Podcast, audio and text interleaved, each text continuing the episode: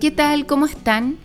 Bienvenidos a este episodio número 4 de nuestro podcast Chile Huerta, donde queremos compartirles sobre la sustentabilidad interior y exterior.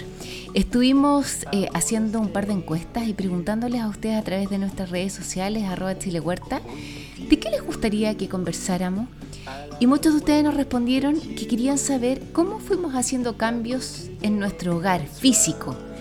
Así que por lo tanto el episodio del día de hoy lo vamos a titular ¿Cómo transformamos nuestro hogar a uno ecológico pero paso a paso? Todo bien ordenadito y le vamos a contar cómo fue nuestra experiencia eh, y cuáles pueden ser tal vez alternativas también para ustedes. Sí, muchas gracias por estar escuchando chiquillos y chiquillas nuevamente acá y es una oportunidad también para entregar nuestra experiencia en torno a lo que fue transformar nuestro hogar, que es una casa que tiene más de 25 años, una casa muy tradicional, de madera de hecho, a, a lo que es nuestro hogar lo más autosustentable posible, como decimos con la Michelle. Porque nos faltan todavía algunas cositas. Siempre falta algo. que, que pretendemos hacerla en el futuro. ¿Ah? Bueno, contextualicemos. Nosotros somos una familia que vivimos en la comuna de Colina, a 20, 25 minutos de Santiago, la capital de Chile. Eh, nuestro territorio y por qué partimos por acá, porque en permacultura es tremendamente importante entender dónde estamos viviendo, cuáles son las características del clima, ¿cierto? Eh, cuáles son las materialidades que la misma naturaleza nos entrega y esto es maravilloso.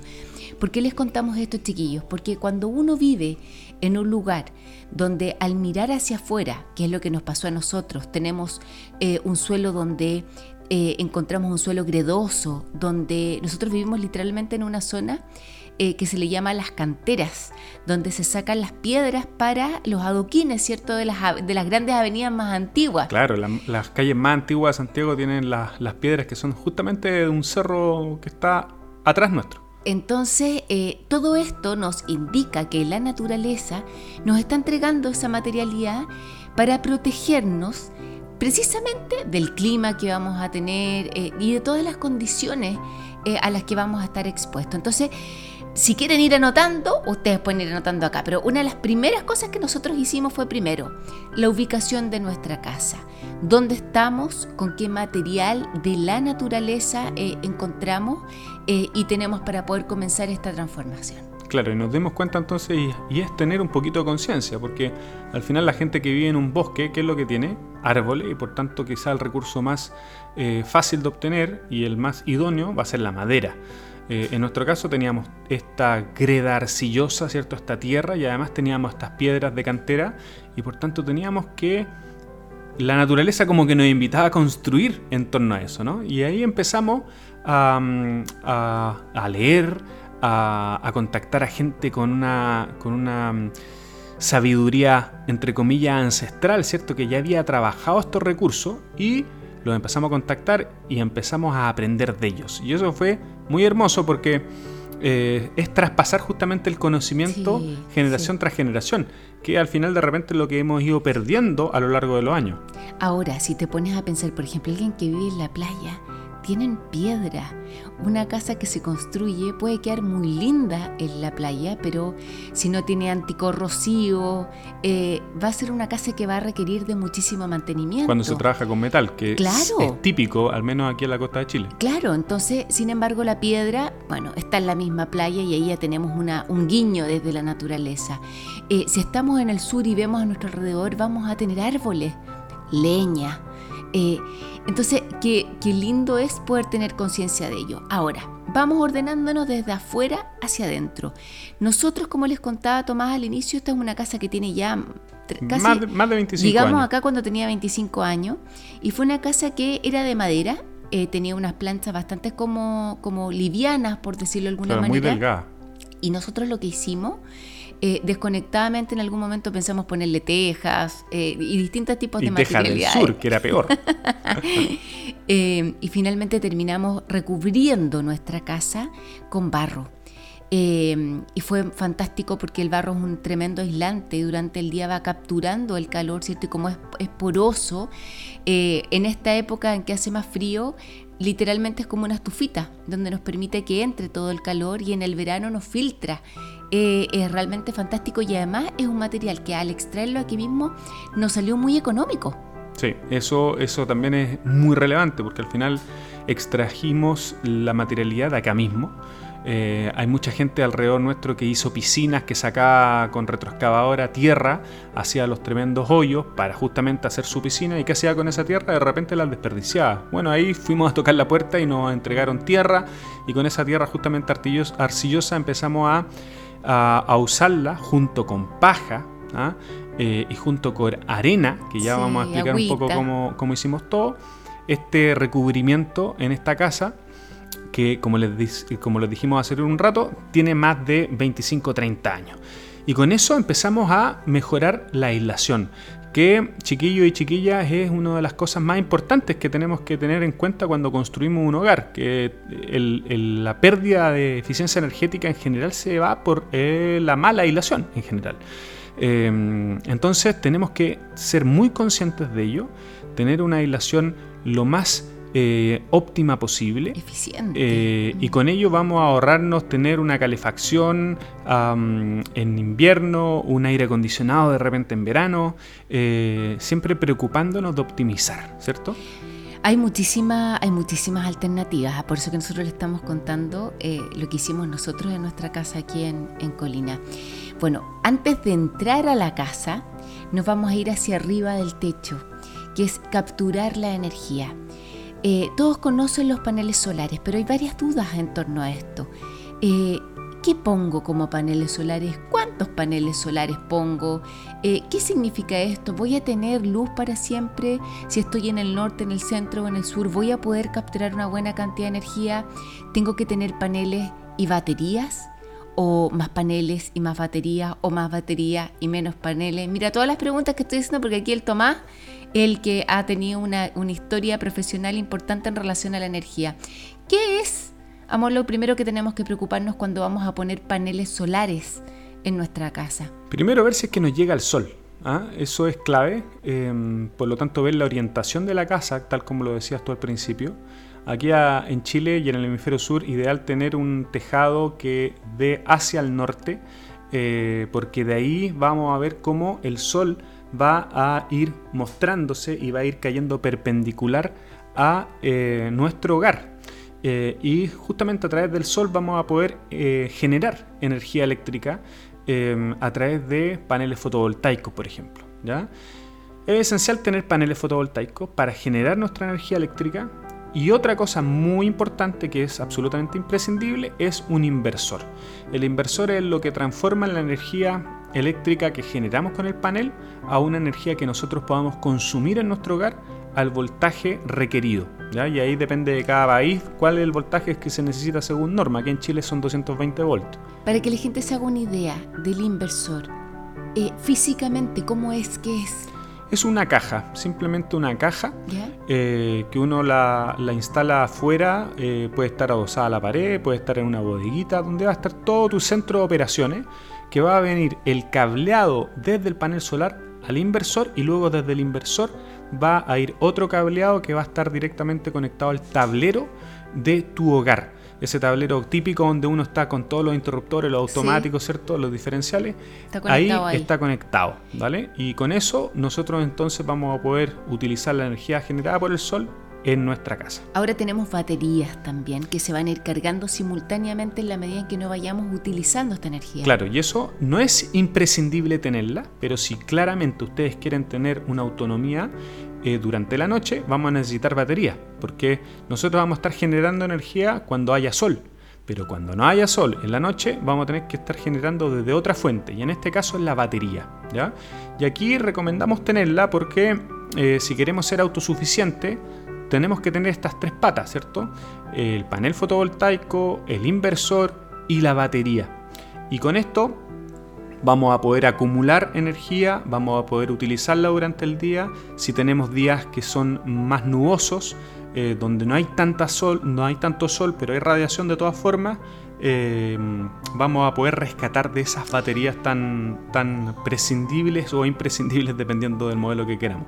Acá dos cosas interesantes. El inversor les va a permitir estar conectado a la red o no estar conectado, literalmente estar como una burbujita. Nosotros hemos decidido estar conectados a esta burbujita, pero si llegase a pasar cualquier cosa, eh, nosotros tenemos la opción de volver a conectarnos a la, a la red. Acá nos pasa que en general cuando se corta la luz, nunca sabemos porque siempre tenemos luz.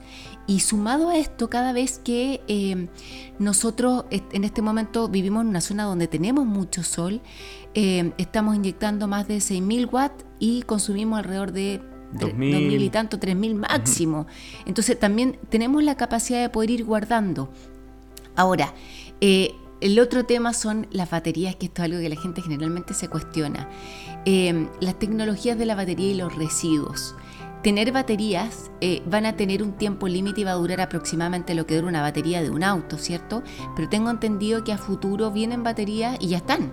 Ya existen baterías de litio, eh, digamos que van a hacer que este proceso sea un poco más ecológico. Sí, claramente. Hay, baterías que son de litio, como tú bien dices, que tienen una vida útil un poquito mayor que una batería tradicional que la batería tradicional tiene una vida útil de alrededor de 5 años y lo que se promete es que la batería de ion litio sean con una vida útil mayor de 10 años, incluso 15 años. Eh, y claramente eso lo que hace es que tengamos menos residuos. Pero de todas maneras es un problema. Es un problema que em, ahí los ingenieros se van a tener que eh, poner de acuerdo para ver cómo evitamos a futuro tener residuos justamente con las baterías, porque ahí ya empezamos a trabajar con, con eh, químicos, ¿cierto? Y con materiales peligrosos que tenemos que tratar de evitar. Y por eso ahí recordemos que las pilas, por ejemplo, de, una, de un radiotransistor o de las pilas que usamos en el, en el control remoto, no las tenemos que botar a la basura porque se manejan de otra forma. Bueno, pero eso va a ir a otro capítulo cuando hablemos justamente de los residuos. un poquitito más.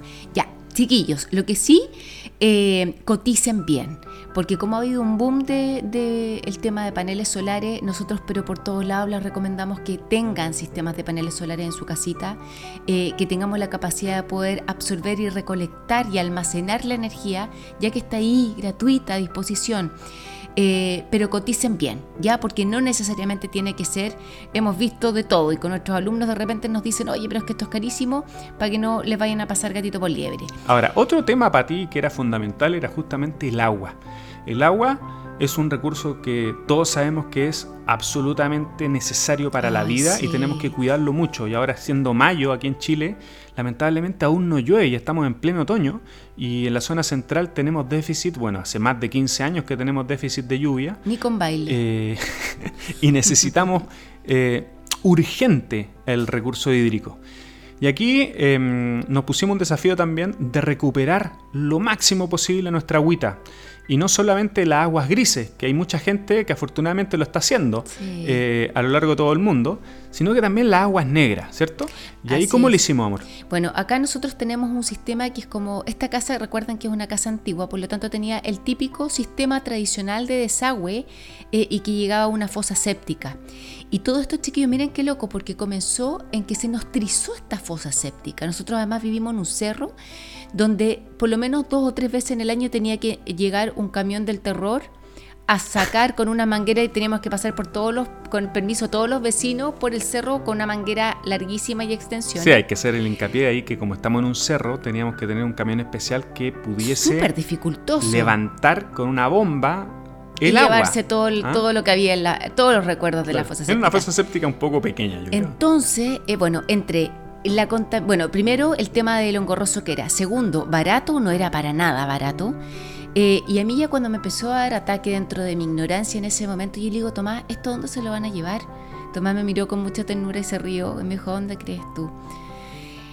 La mayoría de todos esos residuos vuelven al mar eh, o van a contaminar zonas y vamos dejando igualmente esta huella espantosa. Eh, y ahí fue cuando empezamos a investigar y llegamos a un sistema que se llama Sistema TOA, donde se hace un bypass al sistema tradicional, digamos, de donde, donde va todo el desagüe, y llevamos, y hacemos hincapié en esto, absolutamente todo. ¿A qué nos referimos con todo? El agua de las duchas, de los, los lavamanos, el agua de la lavadora, de la cocina y del WC Por lo tanto, acá nosotros hablamos de la recolección de aguas grises y negras, líquidas y sólidas, que se van a un tambor. Este, esto yo le hablo de tambor porque es lo que decidimos nosotros en ese momento, pero ustedes pueden hacer como pequeñas piscinitas también enterradas en obra. Hay muchas alternativas en términos de estructura. Pero acá estos, estos tambores, ¿cierto?, eh, de gran capacidad están rellenas con lombrices californianas, que son las segundas enamoradas del Tomás, eh, que hacen, las lombrices están haciendo un trabajo pero fantástico a nivel mundial, que, que honrarlas, porque de mm. verdad todo lo que hacen son cosas buenas por nosotros, salvarnos al pellejo. Eh, donde están en estos tambores con agua y con viruta. y todo lo que va entrando ahí adentro, todo lo sólido, ellas la van transformando, imagínense, en humus de lombriz, abono para nuestros jardines. Y todo lo líquido finalmente va a pasar a otro, por otra manguerita, por otro tubo, que va a ser previamente filtrado por una cámara que tiene una luz ultravioleta para terminar de matar todas las coliformes fecales que pueden haber quedado, para finalmente llegar a un tambor final de agua limpia, donde podemos regar eh, nuestros jardines y volver a reutilizarla. Y ojo, incluso en caso extremo, si nos llegásemos a quedar sin agua, también es una opción donde podemos llegar a utilizar esa misma agua. Entonces, se dan cuenta cómo estamos retornando y reutilizando absolutamente todo. Nos preguntan muchas veces, ¿sale olor? No sale olor, si ese no es el sale olor. Cuando nosotros trabajamos en un proceso aeróbico, justamente con oxígeno, no va a haber mal olor. Si esa es una de, las una de las Em, digamos, mitos generales que se van creando. Eh, nosotros cuando percibimos un mal olor, generalmente el gas metano, y el gas metano lo producen bacterias que son anaeróbicas, que no necesitan oxígeno para vivir, y por ello em, nosotros tenemos que evitar de que florezcan, entre comillas, estas bacterias. ¿Cómo lo evitamos? Que sean estanques abiertos, donde nosotros de vez en cuando, por ejemplo, metamos una horqueta y removamos. Agreguemos. Eh, y así vamos agregando oxígeno. Claro, y vayamos también agregando eh, la viruta. Claro. ¿cierto? Que se va a ir mezclando con todo esto y va a colaborar tremendamente. Claro, eso es importante, ir agregando viruta mm. justamente porque de repente el agua va a ir drenando y va a ir apermazando, ¿cierto? Va a ir compactando los espacios de oxígeno que habían y es de vez en cuando, yo cuando digo de vez en cuando, una vez cada dos meses de repente, con una horqueta ir removiendo, tal cual como lo hacemos en el compost, tal cual como lo hacemos en el humus cuando nosotros vamos a entregar nuestros residuos orgánicos. En verdad, el, trabajo es más o menos el mismo. Oye, y esta es una alternativa bien como de ciudad en verdad, porque también está la opción de los baños secos, que para, mucho, eh, para mucha gente también puede ser eh, su plan A o su plan B, pero acá les estamos contando por cuál nosotros, digamos, nos decidimos y que funciona perfecto, dejamos de gastar las lucas que gastábamos en este camión del terror, eh, dejamos de contaminar la napa subterránea, no menor, y hoy día reutilizamos absolutamente todas las agüitas. De hecho, después en otro capítulo vamos a hablar de los baños secos y cómo hiciste tú cacachi en un curso que hiciste de permacultura. ese, capítulo se llama Derribar mitos ¿ah? y los prejuicios. Ya, seguimos entrando entonces a la casa. Vamos ahora por las ventanas y las puertas, que esto es otro temazo. Cuando nosotros llegamos acá, teníamos ventanas de aluminio que estaban todas descuadradas. Además, el gran problema del aluminio también es que es un transmisor de calor. ¿ah? Por lo tanto, no eran térmicamente eficientes. Eh, entonces, cuando hacía mucho frío, de todas formas, impregnaba el, frío hacia adentro de la casa y cuando hacía demasiado calor, era el caso contrario. Entonces tuvimos que buscar otra alternativa. Esta casa realmente era un horno eh, y era un témpano de hielo en invierno. Bueno, lo que hicimos fue poner em, ventanas de termopanel que van selladas y acá yo voy a aprovechar el tiro a hacer un par de recomendaciones, ¿ah? porque el caballero que nos vino a instalar las ventanas me lo dijo y yo de porfiano lo pesqué. Y es que más que poner ventanas que sean em, eh, desplazables hacia los lados, correderas, eh, la recomendación acá, chiquillos, es que sean puertas que se abran hacia adentro y hacia afuera porque de esa manera queda mucho más hermético. Claro, tiene un sistema de anclaje las ventanas abatible y las puertas, distinto justamente de los que son de corredera. ¿ah? Y los de corredera de todas maneras se filtra un poquitito.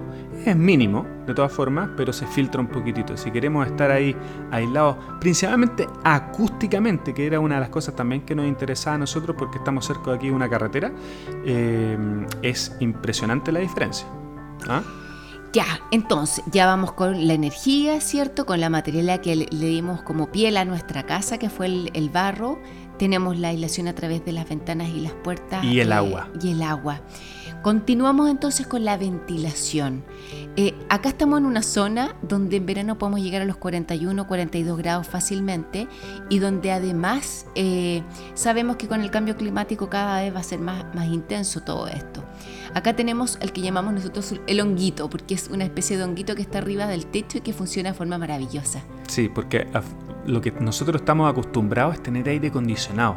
No han acostumbrado a eso con los autos, con las oficinas, donde siempre hay aire acondicionado y por lo tanto tenemos que tener todo hermético. Y se dan cuenta lo antinatura que es eso, tener todo hermético, que el aire de dentro recircule, que sea un aire frío, entre comillas, que de todas maneras tiene un químico que está dando vueltas ahí. Y si hay alguna persona resfriada en la pieza A, se va a contagiar la pieza B. Eh, entonces lo que hicimos nosotros fue buscar un sistema, un sistema australiano que se llama Breeze Air, y lo que hace este sistema es justamente entrar aire puro y comenzar a inflar la casa con este aire puro que lo pasa por unos paneles de celulosa que están mojados y que les baja 15 eh, grados Celsius a lo que entra. Por lo tanto, si afuera hacen 25 grados o 30 grados, va a entrar aire fresco a 10-15 grados. Entonces, en verdad es algo que tiene totalmente sentido y lo que hace es empezar a desplazar el aire caliente acumulado dentro de la casa, por lo tanto como que empieza a inflar, es como que ah, empecemos a inflar un globo y por lo tanto tenemos que tener abierta la casa totalmente contrario. Direccionar para dónde se va a ir a enfriar. Claro, porque al final tenemos que desplazar el aire caliente que está dentro y por presión tenemos que abrir ventanas o puertas, como dice la Michelle, para redireccionar el aire frío que está entrando, desplazando al caliente. Oye, chiquillo, y acá entro también, no sé si tú te acuerdas, porque tú me lo contaste, que, que hay sistemas de ventilación muy artesanales, muy simples, donde tú puedes dejar una pared llena, por ejemplo, de botellas eh, donde la parte de la boquilla, la parte más delgadita, imagínense una botella que ustedes la parten en tres cuartos, prum, y la dejan amontonaditas como pared. Esas son las típicas botellas de PET. De, las típicas, claro, de, de bebida. Y ustedes dejan hacia afuera la boquilla, la parte más angostita, y hacia adentro la parte más gordita. Y todo el aire que va a entrar desde afuera por la parte angosta se va a enfriar en el trayecto y va como aire acondicionado, como aire frío, digamos a lo mejor, va, va a modificarse y va a entrar helado. Eh, yo lo encontré pero maravilloso. Claro, y, tiene todo sentido. Cuando ustedes, por ejemplo, soplan, ¿cierto? Lo que sienten es aire, es aire frío. Pero cuando ustedes abren la boca y exhalan así, va a ser aire caliente, ¿cierto? Entonces al revés. Lo que ustedes están Em, haciendo ahí es un aire acondicionado justamente cuando entra el aire chiquitito. sale caliente. No, pues si que soplas, sale frío. Haz ahora. Sale, sale caliente. Entonces eso es lo que tú estás haciendo, es cambiar la presión, ¿cierto? Para que entre aire frío y se expulse aire caliente. Y eso es algo que están haciendo en África como no tienen tanta, tantos recursos para instalar aire acondicionado, ellos empezaron a hacer, como tú bien dices, estas paneles donde pones estas botellas con el aire, con la boquilla chiquitita y la boquilla grande, hacia un lado y hacia el otro, y con eso empezaron a darse cuenta que entra el aire frío en desmedro del aire caliente. Oye, espérate, para entender mejor, eso es porque en el fondo en, en, una superficie más chiquitita entra en calor y se junta con más oxígeno. Eh, no, es por un tema de presión, es por un tema justamente de presión de aire porque el espacio, el, área donde está pasando el aire justamente es más chiquitito, por lo tanto baja temperatura. Cuando el, cuando el área es más grande, la temperatura se incrementa. Te das cuenta como, como nosotros le estamos entregando, insisto, lo que nosotros fuimos implementando en nuestra casa, pero hay hartas otras cosas. Cuando a mí de repente me dicen, hoy es que no tengo plata para hacer este proyecto.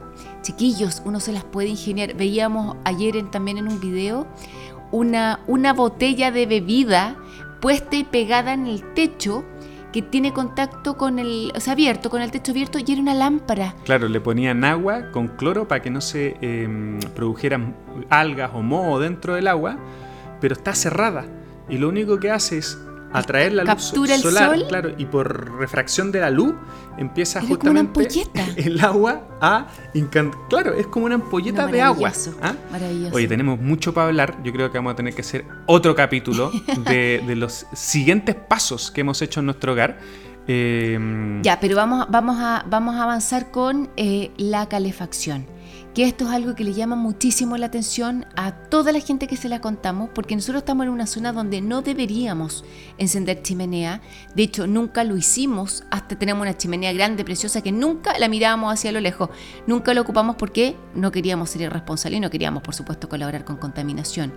Pero encontramos un sistema que se llama filtro vivo y que es que metimos una bosca dentro de eh, adentro del, de la chimenea, de la chimenea, que era abierta. que era abierta y metimos el tubo eh, por dentro y esto se anexó a otros tubos por arriba del techo. Vayan imaginándoselo por arriba del techo, va bajando. Eh, este mismo tubo va enterrado en el subsuelo, bajo la tierra y va un tótem de plantas. ¿Cómo funciona todo esto? Esto está anexado a un motor de bajo consumo que está programado a una temperatura que tú puedes ir eh, programándola. Entonces tú enciendes el fuego en esta bosca, dejas cerradito y cuando llegas a la temperatura que programaste, por ejemplo a mí me gusta programar la baja para que inmediatamente se active el motor y el motor lo que hace es que succiona toda esta combustión, se la lleva por estos tubos, la empieza a friar, a friar, a friar, a friar hasta que se la entrega a este tótem de plantas que está lleno de fibra de coco y llena de plantas que envuelven este cilindro de, bueno, de distintos tamaños, nosotros tenemos uno como de uno por dos metros, y las plantas se alimentan de, todo, de toda esta combustión y no contaminamos. Y es lógico, ¿no? Porque al final las plantas se alimentan de dióxido de carbono, que al final gran parte de lo que nosotros estamos emitiendo a través de la combustión. Y, mm, y el material particulado, ese hollín que uno ve cuando ve el humo negro salir, es al final material particulado, ese sólido chiquitito que al final queda dentro de la fibra de coco. ¿ah? Entonces queda atrapado ahí, luego se em, llena con agua porque tiene un serpentín como río automático dentro. Ese, eh, por lo tanto, se junta con el agua y luego la raíz de la planta se va a alimentar justamente también No, de dióxido de carbono. Al final es un ciclo completo, que esto lo hacen unos chiquillos aquí en Chile que se llaman Filtro Vivo, ustedes pueden verlo en su página web, eh, y es realmente alucinante y aquí nosotros lo hemos comprobado, y aprovechando las podas del jardín, nosotros nos calefaccionamos Con en todas invierno. las podas. Claro, que sí, nos gastamos por supuesto en, en leña. Ya, vamos a dejar hasta aquí hoy día este podcast. Les vamos a seguir contando porque tenemos un montón de datos más que entregarles. Eh, así que nada, agradecerles que estén nuevamente con nosotros. Eh, los invitamos a escuchar los podcasts anteriores que están hechos con mucho cariño y vamos a seguir transitando en este camino de la sustentabilidad, compartiéndolo lo que hemos hecho nosotros en nuestras vidas, en nuestra casa. Eh, y vamos desde la sustentabilidad exterior para llegar después más adelante a la interior. Eso. Querida familia, nos pueden escuchar en Spotify, en Apple y también ahora estamos en YouTube. Así que saludamos a toda la gente que quiera inspirarse y eh, seguir transformando eh, sus hábitos, su vida para ir regenerando el planeta. Un besito. Abrazo grande, que estén muy bien.